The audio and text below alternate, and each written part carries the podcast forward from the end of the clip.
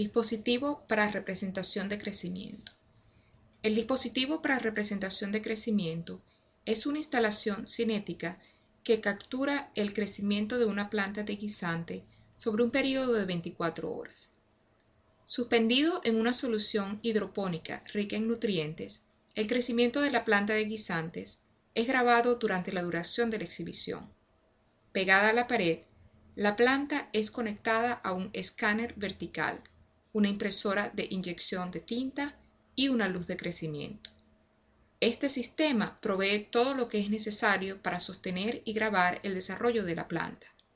El dispositivo produce un dibujo rasterizado cada 24 horas.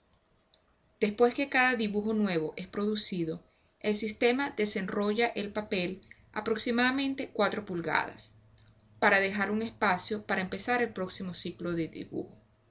El resultado de este trabajo no es predeterminado. Como el nombre lo sugiere, el foco es en crecimiento, un sistema completo de reacción entre máquina y planta.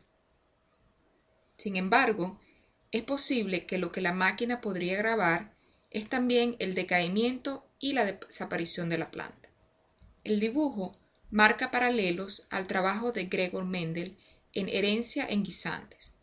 El dispositivo para representación de crecimiento pareciera cuestionar si la máquina y los padres artísticos dejarán su marca en su descendencia.